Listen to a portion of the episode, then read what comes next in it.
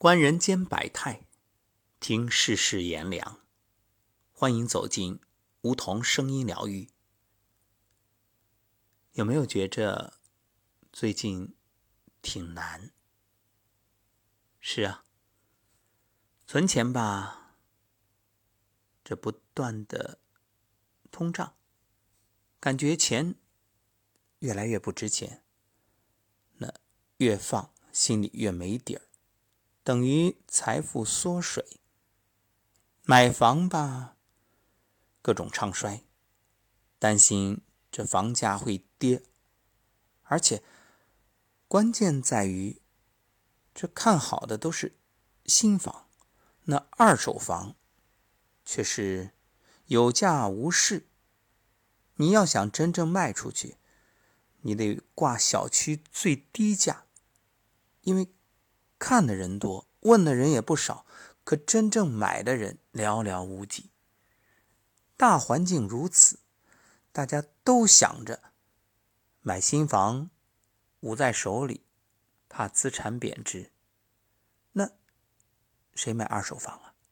除非你是学区房，学区房以后也不吃香。所以你打开网络会发现，谈房子的文章铺天盖地。当然了，众说纷纭，莫衷一是，你也不知该信谁的。有人说涨，有人说跌，可到底涨还是跌，心里也没底儿。这涨也纠结，是跌也纠结。哎呀，真是怎么越活越纠结了呢？我忽然就想到了老太太两个女儿那个故事。对呀，那你怕它涨，你纠结；你怕它跌，你也纠结。反过来，涨有涨得好，你有房啊；跌有跌的好，你有机会入手啊。总而言之，一句话，一切顺其自然，这是最好的时代，这是最坏的时代。没有哪个时代能够两全其美，说既满足你手里边有房，希望它涨的这个心愿，又满足你还想换房跌的这个念头，不可能。所以一转念。一切都好。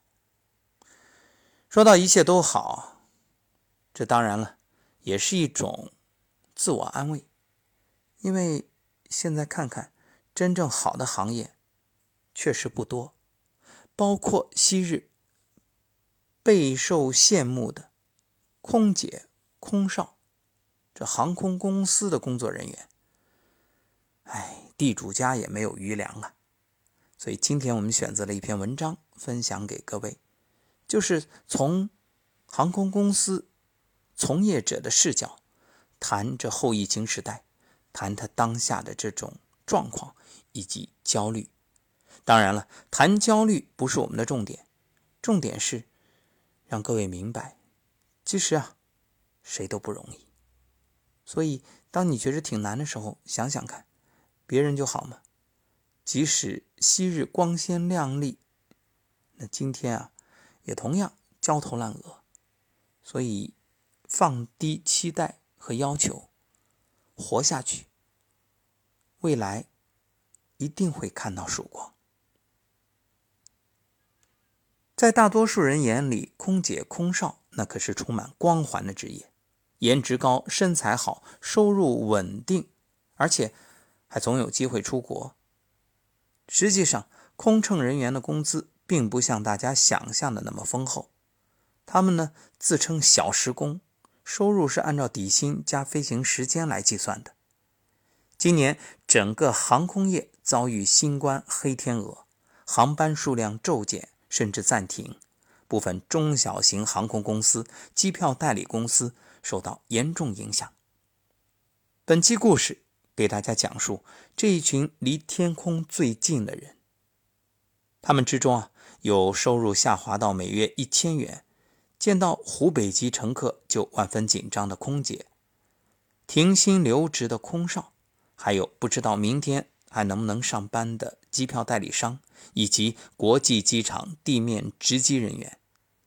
接下来就通过他们的自述，谈谈这一场。疫情带来的冲击。第一位嘉宾是三十一岁空姐，就职于国内某上市航空公司，目前在上海。他的自我描述是：底薪低，时薪一百元，停飞之后到咖啡馆兼职为生。接下来将以第一人称。我们公司国际航班、国内航班都有，其中国际航线主要承接运货和包机业务。这类业务大多当天往返不过夜，所以我们公司的空乘没有驻外津贴，飞行时间就是国际空乘的主要收入来源。到手的收入并没有外界想象的那么多，空乘都是小时工，每小时一百元，多劳多得，不劳不得。像去年飞巴黎、纽约、多伦多等欧美城市，平均每个月飞两到三趟美国，单程飞行时间十三小时左右，往返有两千六百元收入，还算稳定。去年母亲查出直肠癌，我的生活和工作立刻陷入僵局。因为是单亲家庭，我又是独生女，为了照顾妈妈，不得不和领导申请多飞一些国内航班。减少那些收入更高的国际航班班次，本以为省着点花，能够多有一点时间陪家人，这也是值得的。但一场疫情不仅影响了整个航空公司的收入，对我家来说更是毁灭性打击。最开始公司国际航线减少，按规定每个目的地国每个航空公司每周只能飞一班。如果去了疫情比较严重的国家，回来还要隔离七到十四天不等。我需要长时间陪伴在妈妈身边，自然放弃了国际航班这种高风险班次。紧接着二月份，国内航线宣布关停，我的排班量无限趋近于零。那个月只飞了三次，总共不到十小时。除了这一千多元的绩效和少的可以忽略不计的底薪，几乎没有别的收入。即便到了六月份，航班班次也没有恢复到以往的数量。二到六月一共飞了三十个小时，甚至比不上之前一个月的飞行时长。收入急剧下滑，让我非常焦虑。妈妈每次到医院打针，光来回的路费就要两百元。另外，化疗之后，妈妈身体虚弱，还需要食补，多吃黄鳝、牛肉、海参等高蛋白食物，加上手术费用。我工作几年的积蓄所剩无几，为了省钱，我甚至动过飞国际航班回来隔离的心思。当时上海出台入境机组人员全部要隔离的政策，我一听隔离期间不仅包吃住、计算工时，还另外有一百五十元的补贴，特别心动。但最后我还是没去，因为妈妈一个人在家，我要是隔离了，就没有人能照顾她了。很长一段时间，我都觉着自己过得行尸走肉。一方面，航空公司并没有裁员，也没有破产，只保证每个人的底薪，对我来说啊，杯水车薪。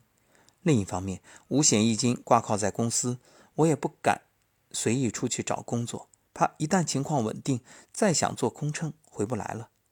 为了多挣钱，只好在咖啡馆找了一份兼职，每小时二十二元。我不觉着有太大的落差，在咖啡馆传递饮料和在机舱分发食物，干的是同样的事儿，能赚钱就行。说实话，每天吃老本的日子实在太可怕了。要是再这样下去，可能我要卖房了。现在我觉着家人健康、有工作挣钱就是最大的幸福。继续第二位空姐的故事。二十八岁，成都。就职于国内某上市航空公司。他说，航班恢复之后，最怕见湖北旅客，每天要套两层手套，依然提心吊胆。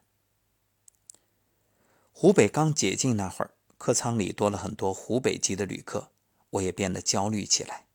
一是总觉着湖北是疫区，担心他们接触过患者是无症状感染者，携带病毒。所以每天都按照公司规定戴好口罩、手套，甚至自己还偷偷多戴一层手套。另一方面，我们公司内部要求执行的措施加剧了我对这部分旅客的恐慌。公司当时要求要在湖北籍乘客落座之后，到他们座位前大声询问：“请问你是湖北人吗？过去三十天你去过户籍所在地吗？这也是为了保证其他旅客的知情权。但被询问的湖北旅客多数会显得很拘谨，有人会很生气，说就像审问犯人一样。现在回忆啊，觉得自己和公司都有点小题大做。这些措施加重了他们刚刚被解封还未抚平的伤痛。每当看到他们很为难，甚至露出本不该有的愧疚时，我内心其实非常自责。印象比较深的一位湖北乘客是年轻的武汉姑娘，在我照例盘问完她之后，坐在他旁边的小伙子立马紧张地说：“我要升舱。”同事看这边有情况，过来向小伙子解释，飞行时长只有两个多小时，升舱还要补七百八十元，不是很划算。是否确定升舱？这时，小伙子很不客气地提着行李直接站起来，大声质问。你们到底有没有空位？我要升舱。说完，直接往商务舱的方向快速走去。这时，旁边的武汉姑娘已经低下头不吭声了。但乘务长还是要求我再去找她核实一遍，到底是从武汉还是其他湖北城市来的，到底有没有健康证明。这时，姑娘的眼眶已经红了，小声地说：“我是湖北其他城市来的，有健康证明。我们那儿已经很多天没有新增了。”真的很安全。那个时候我心里其实挺不是味儿的，但面上还是按要求嘱咐他，下飞机之后要和地面报备，主动说明自己是从湖北来的。飞机全程我一直留意这个姑娘，发餐的环节，小姑娘也是等别人都吃完，戴上口罩，然后才摘下口罩吃饭。下飞机的时候，姑娘特别找到我，坚定地对我说。我们湖北人挺安全的，我在武汉也待过几年，那是一座很好的城市，别歧视我们了。第三位受访者是机票代理公司员工，二十六岁，坐标成都。他说：“航空公司欠我们公司一个亿，我今年上半年的收入只有五千元。我在一家机票服务企业工作，俗称机票代理人。”主要工作是帮航空公司销售机票，我们没有底薪，每个月的收入按实际出票量计算，也就是说，客户如果退票改期都会影响收入。二零一三年我二十岁，那时候入行，每个月的收入能达到六千元左右，在同龄人眼里这是比较高的工资了。赶到二零一七年，攒了一些钱，我邀请朋友合伙。一起开了一个小型的合伙人机票代理公司。那时候做这一行门槛不高，启动资金只需要几十万，大概半年时间，摊到我个人的利润就达到了三十多万。当时是我最风光的日子，买车、合伙开餐馆。我是几个朋友里最早买车的人，当时不到二十五，家里没出一分钱，全靠自己买的车。但好景不长，公司。出了一些内部矛盾，导致分崩离析。那段时间，我甚至负债，为了还钱，把车也卖了。这次创业失败对我打击不小，短时间内也不想单干了，于是回到老本行，继续找了一个机票代理公司上班，年收入大约十几万。本想着今年东山再起，再试试自己做这门生意，没想到一场疫情把一切都搅和了。首先是最近几年，航空公司普遍想脱离代理公司，自己销售机票，这导致代理公司能分到的代理费越来越少，很多连代理资质也拿不下来。疫情爆发之后，先倒下的就是这一批小型代理公司，百分之九十破产或者转型。接着就是我们这些在代理公司上班的人，年终奖没了着落，连未来公司能不能继续开工资都不好说。我们公司裁员三分之一，负责旅游票务的部门直接解散。今年六月之前，公司采用轮休制，干半个月休半个月。此外，我们代理的一个航空公司濒临破产，压了一亿的票款没有结算。这几天我算了算，过完年复工到现在，所有收入加起来只有五千块。第四位，空少，二十四岁，坐标厦门。西南地区某知名航空公司。疫情期每个月只飞一次航班，坐商务舱的乘客比经济舱的多。我做空乘已经四年了，主要飞成都到拉萨，以往每个月差不多飞七十到八十小时。疫情最严重的时候，每个月只飞一班，月飞行时间骤减到十小时不到。这几个月国内疫情有所缓解，月飞行时长恢复到三十小时左右。但不同的同事差异很大，有的同事每周都有机会飞，有的却可能半个月才被排一次。大家都以为做空乘收入高又稳定，其实不然。我们每次出行的航班采用随机排班制，每次飞哪里和哪个同事一起飞，每个月飞多长时间，不是由空乘自己说了算的。也许你们会说，那怎么样保证收入呢？以往啊，收入还算稳定。之前每班飞机几乎都是经济舱满员的状态，商务舱偶有空位。疫情之后，情况却反过来了，坐商务舱的人比经济舱的还多。大家都觉着疫情期间商务舱人会少一些，空间也宽敞，会更安全。疫情给我所在的航空公司带来不小的影响，有几个月所有航班都停了，飞机只能留在机场落灰。空乘的收入结构是底薪加飞行时薪组成，没有航班可飞，我们的收入就只剩底薪。况且底薪不高，两到三千，扣除五险一金之后，基本没剩什么。有的同事五险一金缴纳标准高，遇到这种情况，每个月还要倒贴几百上千。因为收入骤减，还房贷也成了问题。鉴于眼下疫情还要持续。考虑到有些空乘收入骤减之后存在生存问题，公司给了三个选择方案：自动离职、停薪留职或者留职并保留底薪，保证最低的成本消耗。留职的人在这段时间内，公司培训、各类会议还要准时参加。现在也不知道公司航班到底什么时候可以彻底恢复，留岗的人都还没接到复飞通知。最近微信群的讨论来看，停薪留职的人数不断增加。收入骤减之后，同事们都干起了副业，微商卖化妆品啊，小龙虾，也有人投资了小店儿。不过做副业的同事似乎也没赚多少钱，甚至比不上之前正常工作的收入。为了减少支出，我搬出了机场附近租住的房子，回老家靠存款度日，每天煎熬，不知什么时候。是个头。二十岁，机场值机人员，就职于首都机场，女性。二月之后就没值过红眼航班。乘客登机时要查出发地和目的地健康码、核酸。我是去年八月来机场工作的，负责乘客进港值机和出港业务。最开始负责国际航班。今年二月，疫情爆发，国际航班关停，被调往国内航班业务。我也没想过，在机场工作第一年就发生这样的事情。几个月前还是熙熙攘攘的机场大厅，一场疫情让大厅空空荡荡。